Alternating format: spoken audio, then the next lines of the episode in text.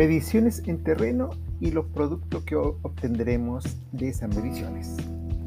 Como se explicó en el audio anterior, el campo magnético cambia, cambia durante el día, durante el, ah, en función del tiempo. Esto significa que si dejamos un instrumento midiendo en un sitio, ese instrumento, sin moverlo de ahí, él va a registrar cambio en el campo magnético. Estos instrumentos son los magnetómetros, obviamente. Por lo tanto, eh, cada vez que vamos a hacer una medición, eh, debemos siempre tener dos magnetómetros. Uno que es el fijo, que se llama magnetómetro base, que va a estar instalado en un sitio sin moverse y que va a registrar los cambios producidos por la actividad del, Sol sobre el campo magnético terrestre, que la perturban, ¿no es cierto?, hacen cambiar el campo magnético. Y el otro instrumento va a ser el que va a desplazarse en las zonas que queremos investigar y este otro instrumento puede ser portado en el hombro o bien puede ser portado en un dron, en un helicóptero, en cualquier otro medio de transporte.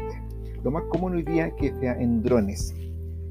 Posteriormente se van a procesar ambos datos, tanto del base y del móvil, y se va a obtener el producto que es el, el, el mapa magnético.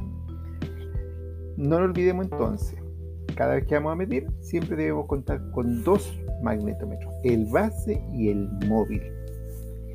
Posteriormente, cuando regresemos ya a hacer el cálculo de los datos, el proceso de los datos para obtener los mapas, el primer mapa que vamos a encontrar una vez que vaciemos los datos a la computadora y con un software adecuado empecemos a confeccionar estos mapas, el primer mapa es el mapa de campo magnético total, que se abrevia en inglés TMI, Total Magnetic Intensity.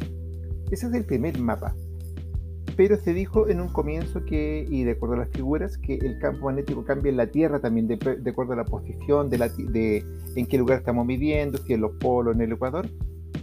Eh, la inclinación del campo magnético es distinta.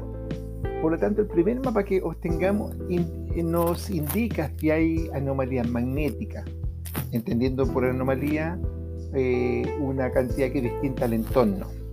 Entonces, del, del primer mapa, el mapa TMI, observaremos solamente si tenemos anomalías magnéticas. Pero no podemos decir, en esta zona que hay anomalía, tenemos el mineral justo abajo. Tenemos que hacer un proceso, un proceso secundario, que se le llama reducción al polo. Esta reducción al polo permite este mapa acomodarlo, como girarlo, para que quede exactamente sobre las anomalías.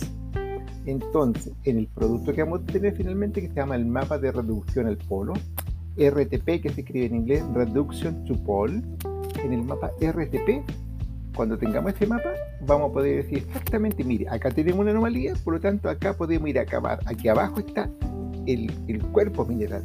Vamos acá con la perforadora, con la máquina, cabemos en este lugar porque aquí está el mineral. Recuerden, los productos finales son dos. Primero, mapa TMI, Total Magnetic Intensity, y en segundo lugar, que el mapa que nos interesa finalmente, que es el mapa RTP. Con el mapa RTP, con el cual tenemos que tomar las decisiones respecto a perforar en el lugar para extraer el mineral.